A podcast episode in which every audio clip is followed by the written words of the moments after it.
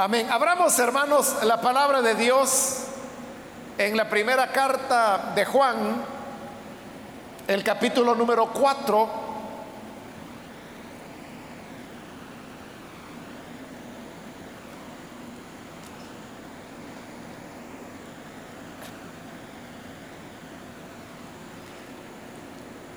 La primera carta de Juan, capítulo 4, ahí vamos a leer la continuación de los versículos que corresponden en el estudio que estamos desarrollando en esta epístola.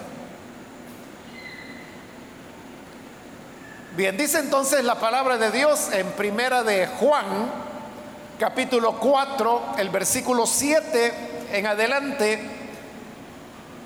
Queridos hermanos, amémonos los unos a los otros porque el amor viene de Dios. Y todo el que ama ha nacido de Él y lo conoce. El que no ama no conoce a Dios, porque Dios es amor. Así manifestó Dios su amor entre nosotros, en que envió a su Hijo unigénito al mundo para que vivamos por medio de Él. En esto consiste el amor, no en que nosotros hayamos amado a Dios, sino en que Él nos amó y envió a su Hijo para que fuera ofrecido como sacrificio por el perdón de nuestros pecados. Queridos hermanos, ya que Dios nos ha amado así, también nosotros debemos amarnos los unos a los otros. Nadie ha visto jamás a Dios, pero si nos amamos los unos a los otros, Dios permanece entre nosotros. Y entre nosotros su amor se ha manifestado plenamente. Amén. Hasta ahí llegamos, hermanos, con la lectura. Pueden tomar sus asientos, por favor.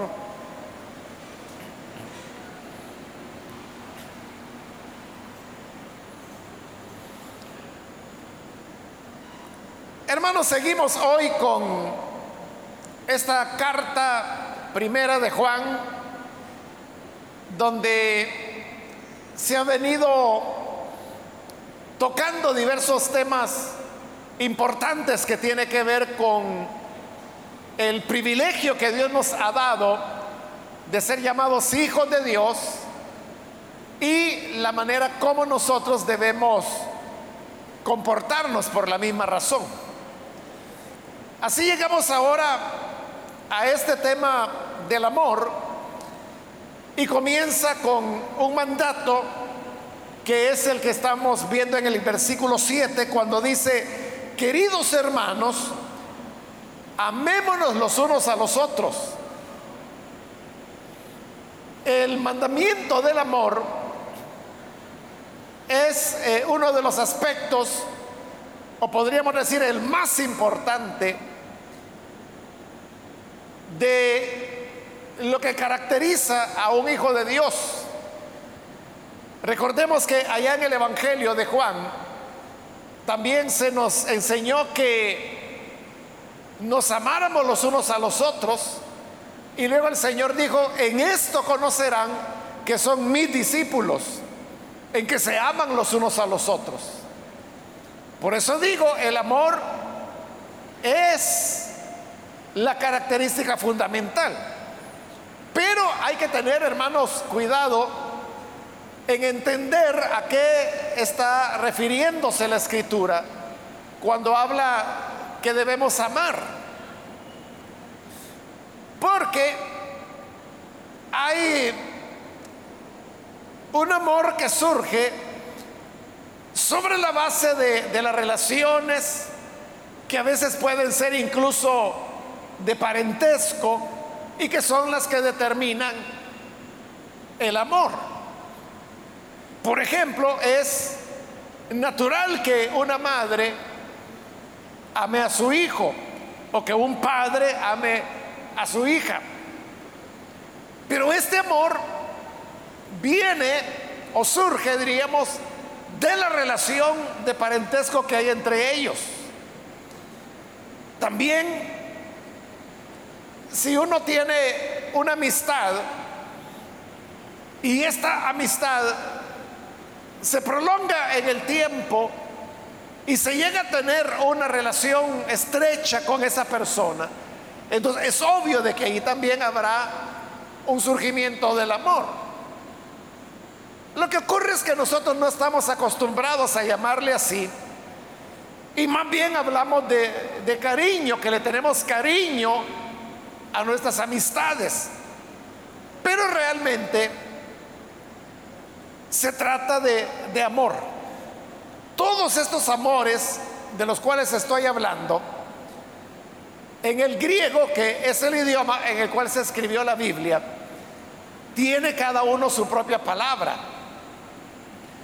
Porque para hablar, por ejemplo, del amor entre amigos o amistades, la palabra que se utiliza es la palabra filia. De donde vienen, por ejemplo, palabras en español como eh, amor filial.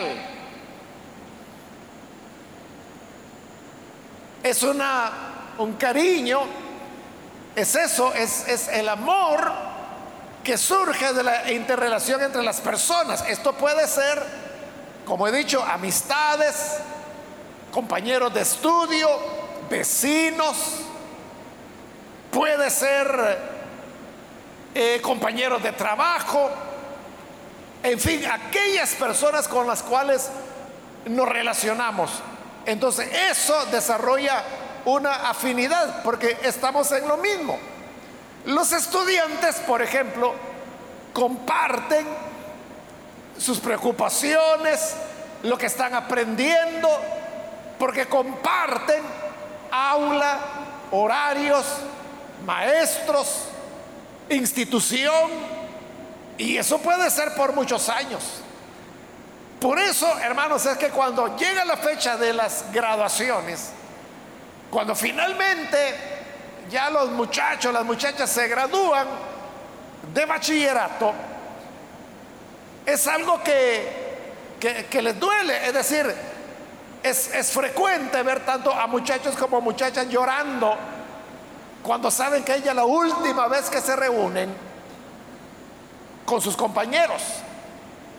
Pero ¿por qué razón? Porque algunos tienen años de conocerse algunos quizás comenzaron en esa institución desde que llegaron a Kinder. Es decir, que tienen más de 12, 13 años de compartir la vida, han crecido juntos y por eso se desarrolla un amor filial. Pero este amor precisamente surge así, por el hecho de que uno convive con las personas, comparte con ellas. Y algo parecido es lo que ocurre con el amor en familia. ¿Qué madre no amará a su hijo si lo llevó en el vientre? Si lo dio a luz, si lo ha amamantado.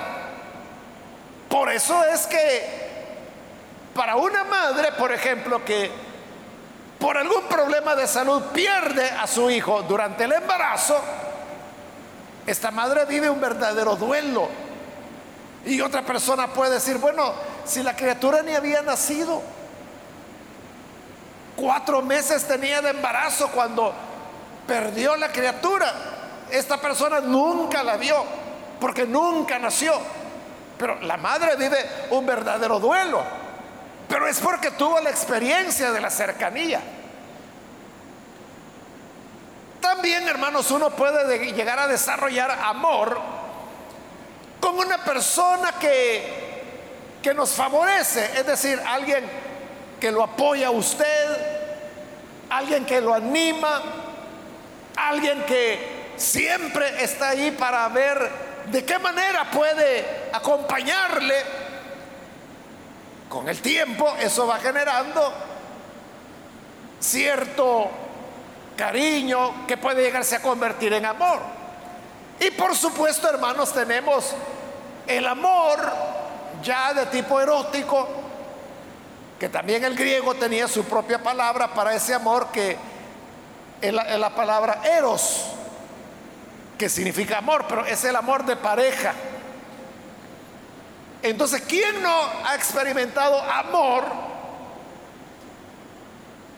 por una persona con la cual se relacionó? Y esto puede ser desde edades cortas o ya en la adolescencia, que se enamora de, a veces puede ser el compañerito, un vecino, pero ese es un amor eh, eh, erótico porque surge precisamente de el atractivo que se genera cuando dos personas de sexo opuesto se encuentran y creen que son compatibles el uno con el otro y así es como surge el eros. Pero cuando aquí la escritura está hablando de que debemos amarnos los unos a los otros, no está hablando de ninguno de esos amores. Porque vea, si leemos con cuidado, dice el versículo 7, queridos hermanos, amémonos los unos a los otros se está dirigiendo a los hermanos. Y lo que le dice a los hermanos es, amémonos los unos a los otros. Entonces, ¿cuál es el amor que caracteriza a los hijos de Dios? Aquel amor por el cual el Señor dijo, en eso la gente sabrá que son mis discípulos. ¿De qué amor está hablando? No está hablando de que el papá ame a su hijo, no está hablando de que los hijos amen a sus padres o a sus abuelitos. No está hablando de los compañeros de trabajo, de estudio o vecinos que han, por la relación, como hemos explicado, llegado a desarrollar cierto cariño. Tampoco está hablando del amor de pareja. Está hablando del amor que debe haber entre los hermanos. Porque dice, hermanos, amémonos los unos a los otros. Pero ¿qué significa esto de amar a los hermanos? Amar a los hermanos significa amar a las personas que, por ejemplo, nos rodean en este momento. Todos los que estamos acá somos hermanos, somos hermanas. La gran pregunta sería, ¿usted ama a todas estas personas que están aquí? Hay que entender de qué tipo de amor está hablando, porque usted dirá, bueno, ¿y cómo lo voy a amar si para mí es una persona desconocida? Ah, entonces usted está buscando amor filial. Y no es de eso que habla aquí la escritura, aquí está hablando de agape, que es el amor que viene de la voluntad. Es decir, la persona decide amar a alguien, en este caso a los hermanos. O también usted puede decir, o sea, ¿cómo voy a amar si yo, yo no me siento enamorado de mis hermanos? Es que usted está pensando en eros. Y no, aquí se está hablando de ágape. Nada tiene, hermanos, de, de extraño que los padres amen a sus hijos.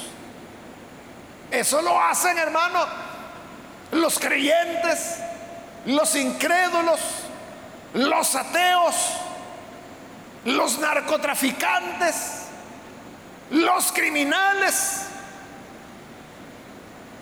aman a su familia. Entonces, si nosotros como creyentes, a quienes amamos, es a nuestra familia, a nuestros vecinos, a nuestros compañeros de trabajo, a los que de alguna manera se ganaron nuestro cariño, estamos igual que los paganos. Eso no es lo que Jesús dijo que era la marca por la cual el mundo sabría que somos sus discípulos cuando nos amamos los unos a los otros. Entonces se trata de amar a las personas que están a nuestro alrededor. Y usted dirá, pero yo no los conozco. Bueno, hermanos, aquí por lo menos, por lo menos aquí en la iglesia, estamos organizados de tal manera que las personas vienen a los cultos de acuerdo al lugar geográfico donde viven. Es decir, hoy, por ejemplo, está el distrito 1, el distrito 3, el distrito 4. Hay diferente ubicación entre el 1 y los distritos 3 y 4, que tienen otra ubicación. Pero dentro de esos distritos, las personas se conocen. tenemos ese elemento, pero realmente, hermanos, el amor entre hermanos ni siquiera se basa en eso, sino que se basa en un hecho mucho más simple. Y es de que somos creyentes, somos de Cristo.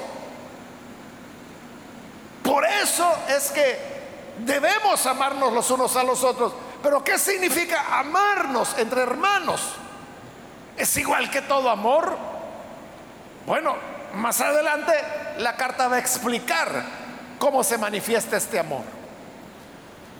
Pero ahora, ¿cómo uno logra amar a los hermanos? Dice el versículo 7, porque el amor viene de Dios. Entonces, está diciendo ahí la carta que nosotros podemos amar a los hermanos porque ese amor viene de Dios.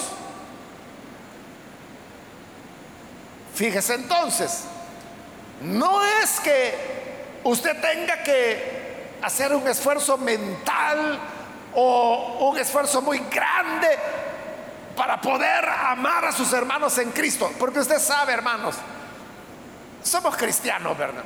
Nos congregamos en la misma iglesia, pero aquí cada quien tiene su forma de ser. Hay personas que son muy calladas, otras personas que no paran de hablar, no prestan la guitarra. Hay otras personas que son muy dulces en su trato, otros son así, hablan bien pesado, ¿verdad? Y no es que estén enojados ni nada, sino que así es su forma de ser. Hay personas tranquilas, hay otras personas que son bien eléctricas. Hay personas que asumen las cosas con toda paciencia y otros quieren hacerlo todo rápido, ya, ya, ya, ya, ya. Entonces, tenemos muchas diferencias. Pero sin importar estas cosas, nosotros debemos amarnos. ¿Cómo se puede lograr eso? Porque el amor viene de Dios, dice la escritura. Entonces, no somos nosotros los que tenemos que aprender, diríamos, a amar al desconocido, amar a aquella persona que usted dice, yo con ese fulano, yo, si no fuera por la iglesia, yo ni lo conociera ni quisiera que se me atravesara en el camino. Pero como estamos en la iglesia, pues ni modo, ¿verdad? Así, ¿verdad? Ni modo. Es mi hermano. ¿Qué voy a hacer? Pero no es algo que nosotros debamos hacer, sino que el amor viene de Dios. Porque Dios nos amó así. así como somos, eléctricos, calmados, callados, habladores, bravos, tranquilos, pacientes, apresurados, así como cada uno somos, así Dios nos amó a cada uno de nosotros. Ese amor que viene de Dios es el que nosotros debemos permitir que fluya a través de nosotros. Porque el amor viene de Dios, dice. Y todo el que ama ha nacido de Él, de Dios, y lo conoce. Como Dios es amor, esto lo va a decir el siguiente versículo, en el 8, ahí dice Dios es amor. Y más adelante, en el 16, que no lo vamos a ver en esta ocasión, será en la próxima, también vuelve a repetir, Dios es amor. En la segunda parte del versículo 16. Dios es amor. Fíjese, no dice que el amor sea una actividad de Dios. No, lo que está diciendo es que Dios es amor. Así como el Evangelio de Juan dice que Dios es luz. También dice que Dios es la verdad. Hoy está diciendo que Dios es amor. Entonces Dios es amor. Y el amor, usted sabe, es lo que le da sentido a la vida. Si no hubiese amor, hermano, la vida sería estéril.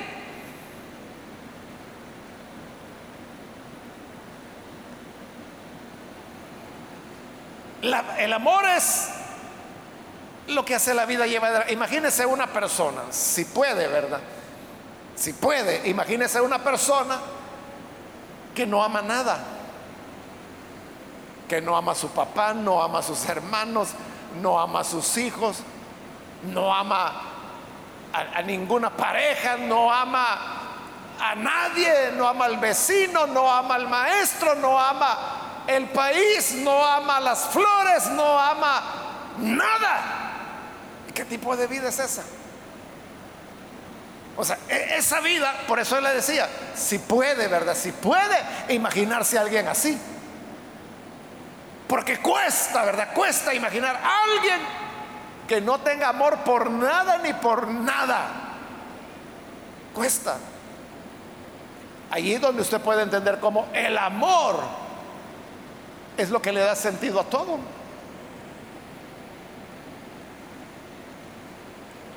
El amor es el, que nos da el sentido de la vida. El amor es el que pone en nosotros ideales, Piense, piense en lo que usted hace. a usted no le gusta su trabajo. Supongamos que no le gusta. Pero ¿por qué va a trabajar? No lo hace por usted. Lo hace porque ama a alguien. Y puede ser de que ese alguien sea su abuelita, su mamá, su papá, su esposa, sus hijos, sus nietos, qué sé yo. O si usted se dedica a una causa, es porque usted ama esa causa. El amor es, lo que le da sentido a todo. A todo, hermanos. Hasta en el deporte. La persona que va a ser un buen deportista en la disciplina que sea es porque ama eso. El que ama, hermano, que el basquetbol va a ser un buen basquetbolista. El que ama el fútbol será un buen futbolista. El que ama, hermano, la natación será un buen nadador. Y así, cualquier disciplina. Igual es con el que ama la ciencia, con el que ama el arte, con el que ama la música, con el que ama las construcciones. Yo conozco un hermano que eh, el hermano ama, porque de verdad ama todo lo que tiene que ver con electricidad. Y cuando él ve, por ejemplo, esas grandes conexiones que hacen de transformadores, donde hay altos voltajes transmitidos, esa es la pasión de él, ver eso. Y uno diría, bueno, ¿y, qué, qué gusto tiene estar viendo ese montón de cumbos ahí conectados con alambre? Ah, pero para él. Y es un buen electricista porque ama lo que hace. Entonces,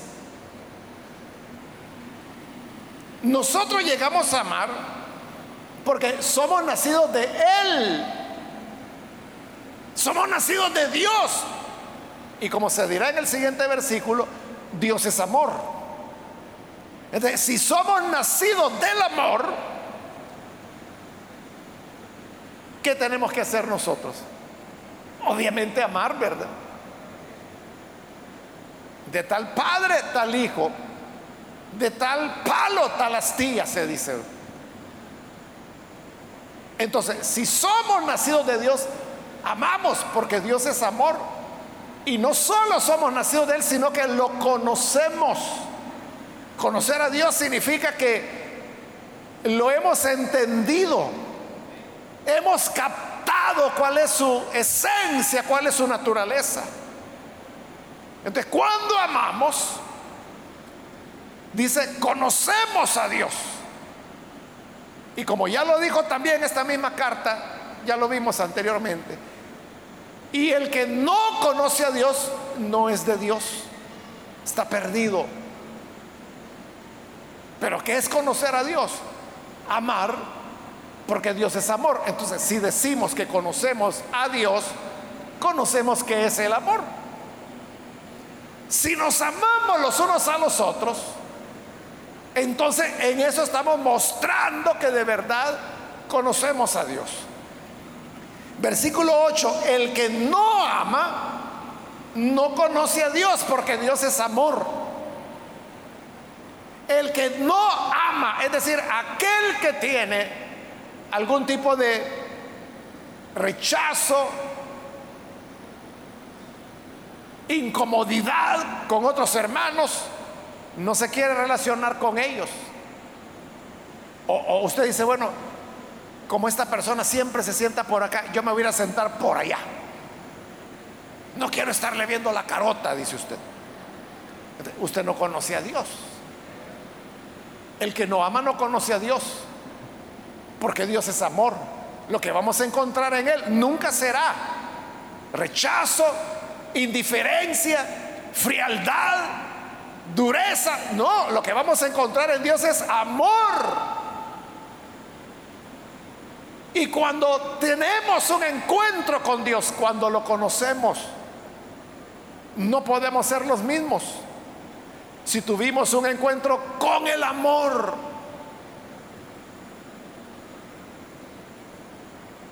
entonces no es posible que no amemos. A menos de que haya pasado de noche por ahí, ¿verdad? Es como que si alguien se graduó de la universidad, ya viene de la universidad, pero no sabe sumar, no sabe nada de lo que estudió. Entonces uno dice, bueno, entonces pasó por la universidad que de noche o dormido, ¿qué pasó? Como que no le afectó nada, ¿verdad? Pasar por ahí. Igual es el que dice que conoce a Dios, pero no lo ama. ¿Cómo fue que lo viste? ¿Dormido? ¿O estabas indiferente o distraído? El que no ama a su hermano no conoce a Dios, porque Dios es amor. Versículo 9, así manifestó Dios su amor entre nosotros, en que envió a su Hijo unigénito al mundo para que vivamos por medio de Él. Ahí está poniendo un ejemplo del amor de Dios. El amor de Dios se manifestó en que Él envió a su Hijo unigénito para que vivamos por medio de Él. Entonces vea, es una iniciativa de Dios. Por eso, cuando yo le explicaba qué es el amor ágape, yo le decía, es un amor de la voluntad. Es que uno decide amar a alguien o a alguien o a algo pero uno lo decidió. Es diferente al Eros. Porque en el Eros, ese simplemente ocurre. De repente un día usted dio un rostro que le llamó la atención. Le encantó la forma de mirar. Surge el amor, se enamoró. Ese amor puede ir y debe ir madurando, obviamente pero surgió así. Es decir, por una casualidad, por cosas de la vida, ¿verdad? Por, cierta, a veces puede ser hasta coincidencias. Pero en el caso del amor ágape, esa es una decisión que uno toma. Entonces, Dios decidió amarnos. Y para mostrar su amor, lo que él hizo fue enviar a su hijo unigénito, el único que tenía. Ahí dice que lo envió, pero usted sabe a qué lo envió. Lo envió a entregar su vida. Lo entregó a morir, dice, para que nosotros podamos vivir. ¿Y nosotros qué hicimos para eso? Nada. Nada. Eso fue una decisión que Dios tomó. Él quiso hacerlo, lo hizo, envió a su hijo, su hijo vino, recibió carne, se hizo hombre y con esa carne fue a la cruz, murió y de esa manera nos justificó. Entonces, el amor ágape, el amor de Dios, es un amor de entrega, donde no se está esperando recibir nada a cambio. Eso es diferente, fíjese que, que el amor filial, que le decía que era el de amigos, vecinos, compañeros de trabajo, compañeros de estudio. El amor filial es yo te quiero porque tú me quieres. Yo te amo porque tú me amas. El día de tu cumpleaños, yo te llevo un regalo porque el día de mi cumpleaños tú me trajiste regalo a mí. Entonces, como tú me das, yo te doy. Ese es el amor filial. Ama porque lo aman. Pero el amor ágape, que es este del que está hablando acá, es aquel amor que dice, aunque no me des nada, yo te voy a amar. Aunque me quites lo que tengo, yo te voy a amar. Pablo decía, yo lo voy a amar. Y decía, por este amor, yo voy a gastar lo mío por ustedes. Y no solo eso, decía Pablo, yo mismo me voy a gastar por amor de ustedes. Y oiga esto, aunque amándolos más, ustedes me amen menos. Ese es el amor agape Aunque ustedes cada día me amen, me amen menos, yo cada día los voy a amar más. No está esperando ser correspondido. No está diciendo, yo te voy a dar porque tú me das. Yo te voy a querer porque tú me dijiste el otro día que me querías. Tú dijiste que me querías mucho, vaya, yo también te quiero mucho. Simplemente está correspondiendo a algo que la persona dijo. Pero el amor del cual Dios está hablando acá es ese que Él envió a su Hijo aunque no lo merecíamos. Él envió con todo amor a su Hijo y nosotros quisimos clavarlo en la cruz, torturarlo, matarlo, eso hicimos. Pero el amor de Dios no se retiró de nosotros nos siguió amando. Así es como nosotros debemos amar a los hermanos. Porque vea,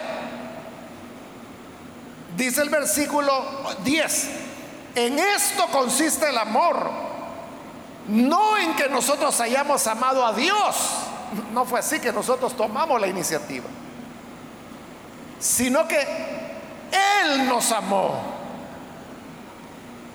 y envió a su Hijo para que fuera ofrecido como sacrificio por el perdón de nuestros pecados. De la iniciativa fue de Dios. Él no nos amó porque nosotros lo habíamos amado, no lo habíamos amado. Nosotros estábamos en rebelión, estábamos en pecado. Pero así, rebeldes, dándole la espalda, rechazándolo, él envió lo más grande que tenía, a su único hijo, para que por su muerte tengamos el perdón de pecados. Versículo 11, queridos hermanos, ya que Dios nos ha amado así, también nosotros debemos amarnos los unos a los otros. Lo que hoy está diciendo es, si Dios nos amó porque Él lo decidió voluntariamente. Si Él nos amó dándonos lo que no merecíamos, Si Él nos amó sin que nosotros lo amáramos, entonces dice, como ese es el amor de Dios, si decimos que conocemos a Dios, nosotros debemos amar a nuestros hermanos de igual manera. De igual manera. Es usted el que tiene que decidir amar. Es que hay personas, hermanos, que son tan dulces, que son tan educados, que son tan amables, que no hay que hacer mayor esfuerzo, ¿verdad? Uno rápido le toma cariño a esos hermanos y a esas hermanas. El problema es con aquellos que son medio locos, ¿verdad?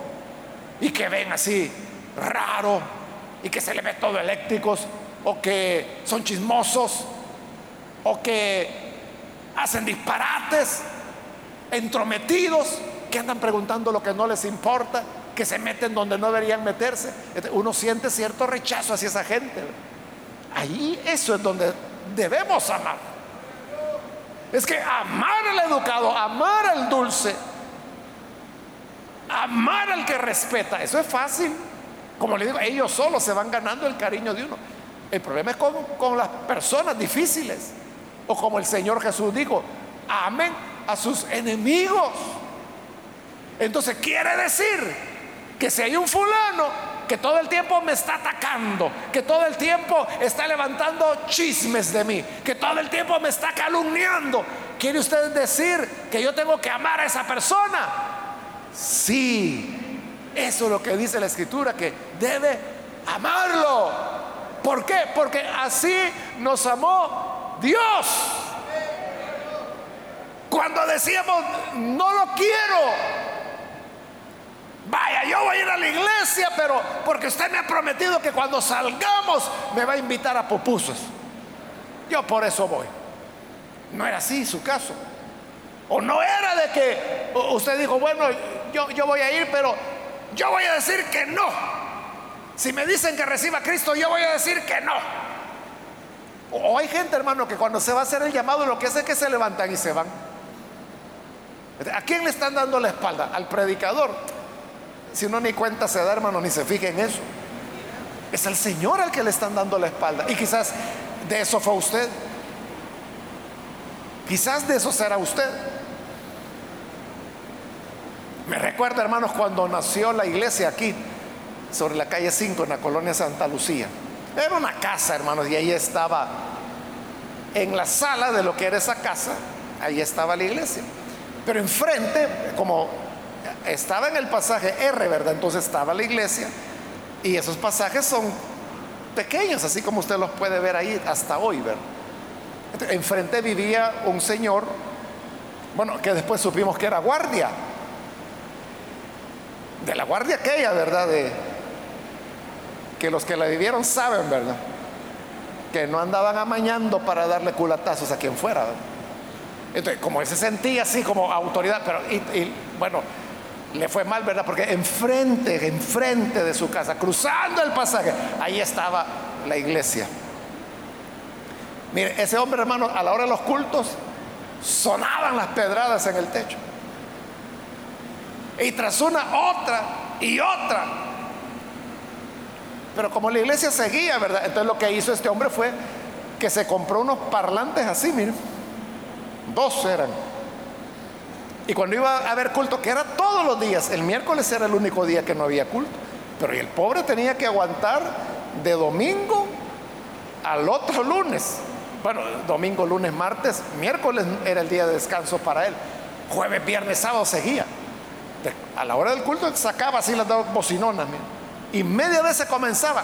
Ponía, hermano, su musicón. No para él, porque los parlantes estaban fuera de la casa dirigidos a la iglesia. Era una cosa, hermano, que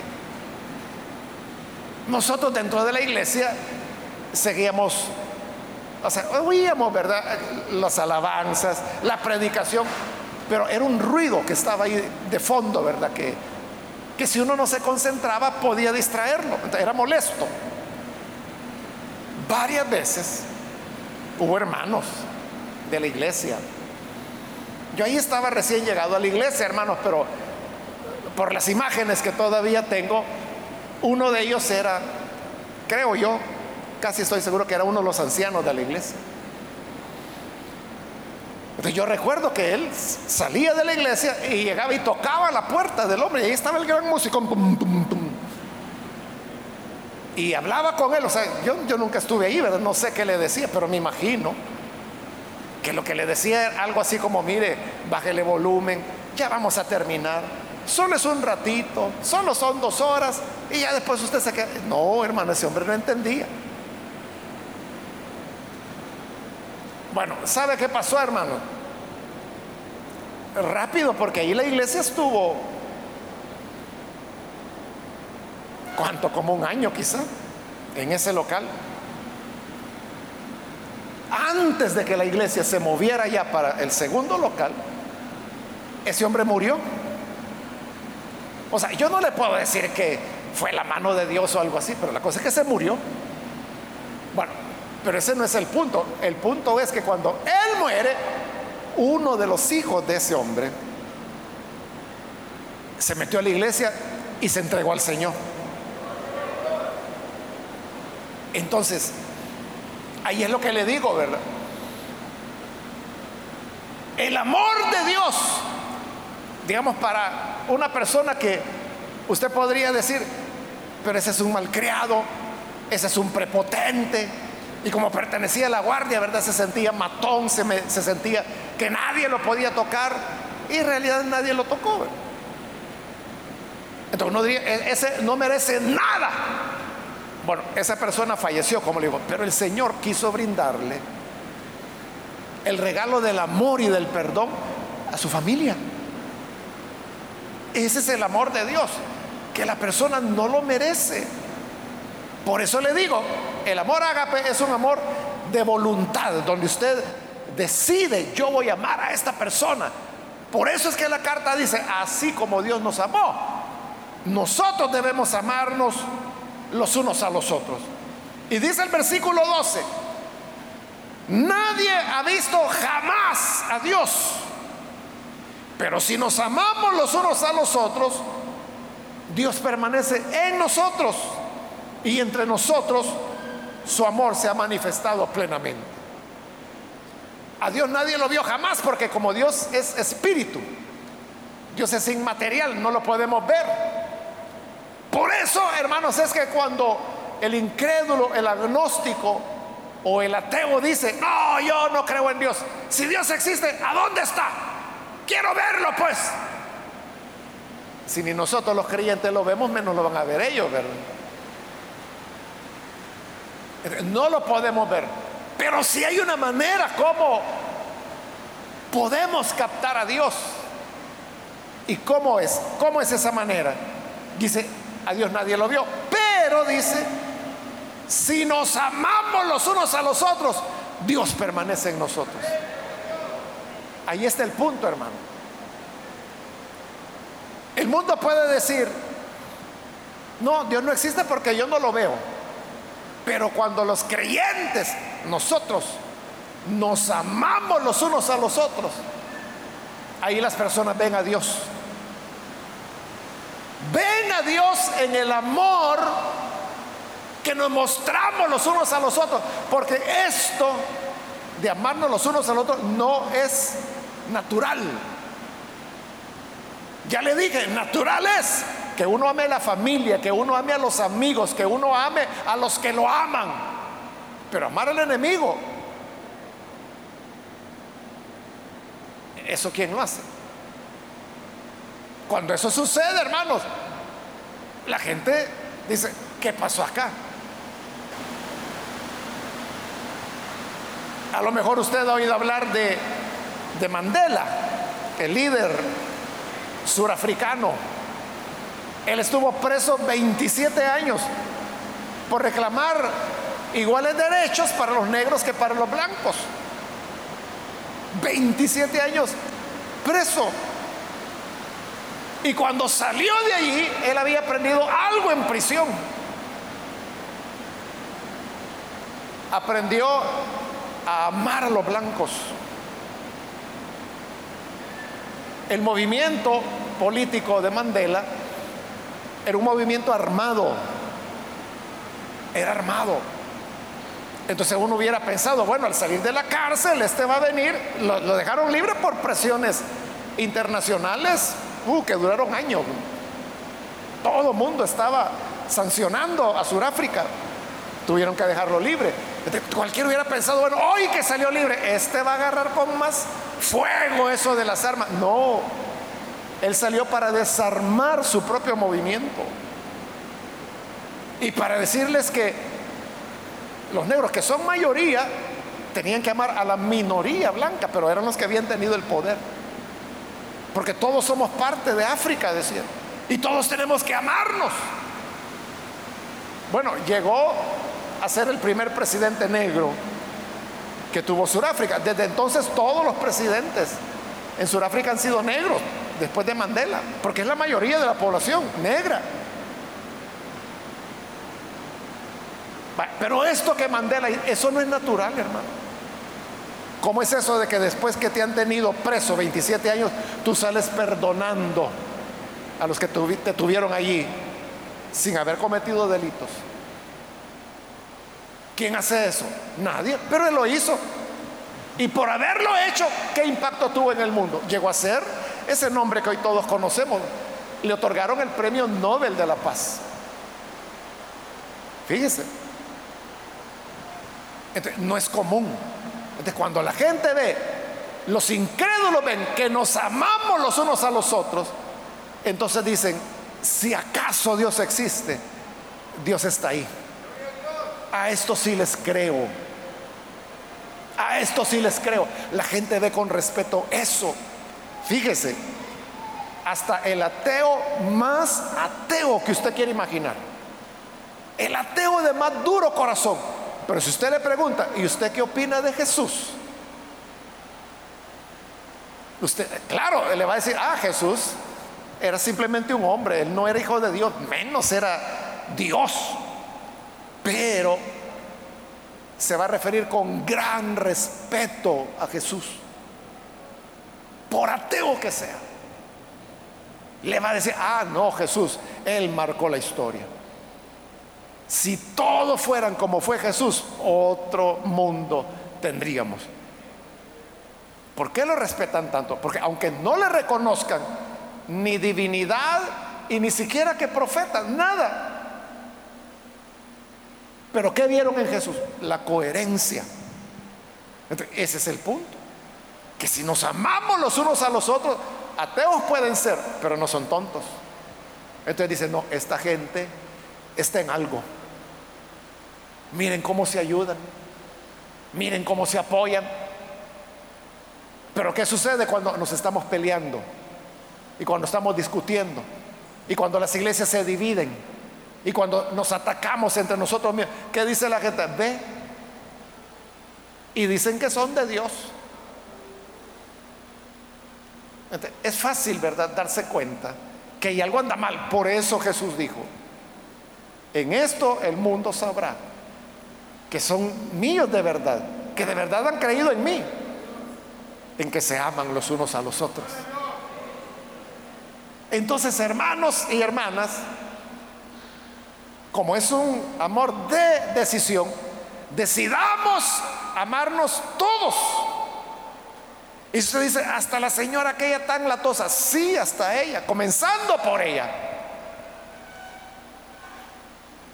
Decidir amarnos y cuando nos amemos de esa manera, el mundo dirá, verdaderamente Dios está en medio de ellos.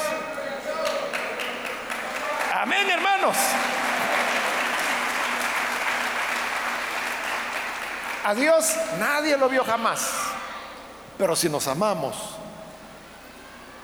el mundo verá a Dios en el amor que nos tenemos. Vamos a cerrar nuestros ojos, vamos a orar. Antes de hacerlo, yo quiero invitar a las personas que todavía no han recibido al Señor Jesús como su Salvador. Si este es su caso, yo quiero invitarle para que usted no vaya a dejar pasar este momento y pueda recibir la salvación que el Señor le ofrece. Si hay alguna persona que hoy necesita recibir a Jesús por primera vez, allí en el lugar donde está, por favor, póngase en pie y vamos a orar por usted. Aquellos que necesitan recibir a Jesús. Si usted quiere creer en Cristo, póngase en pie y vamos a orar. Es primera vez que recibe al Señor. Póngase en pie entonces y vamos a orar para que la gracia del Señor le alcance. Que la gracia del Señor le transforme, le cambie. ¿Hay alguien que lo hace? Le invito, póngase en pie, reciba al Señor en este momento. Y así usted lo conocerá a Él. Y conocerá que Él es amor. Y el que lo conoce, ama. Si a usted le cuesta amar a su enemigo, perdonar a quien le ha ofendido, usted necesita conocer a Dios. Porque el que no ama no conoce a Dios. Pero si usted llega a conocerlo, entonces podrá amar. ¿Hay alguien que quiere conocer a Dios? Póngase en pie. Vamos a orar por usted. O si hay algún hermano o hermana que necesita reconciliarse, también es el momento para hacerlo. Póngase en pie si necesita reconciliarse. Y vamos a orar por usted.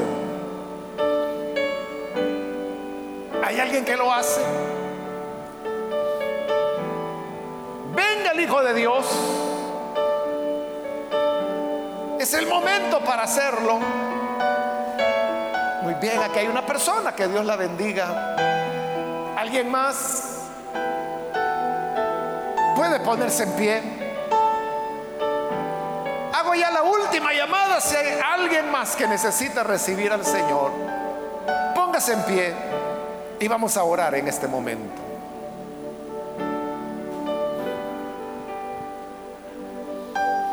A usted que nos ve por televisión también le invito para que se una con nosotros y reciba al Señor en esta oración.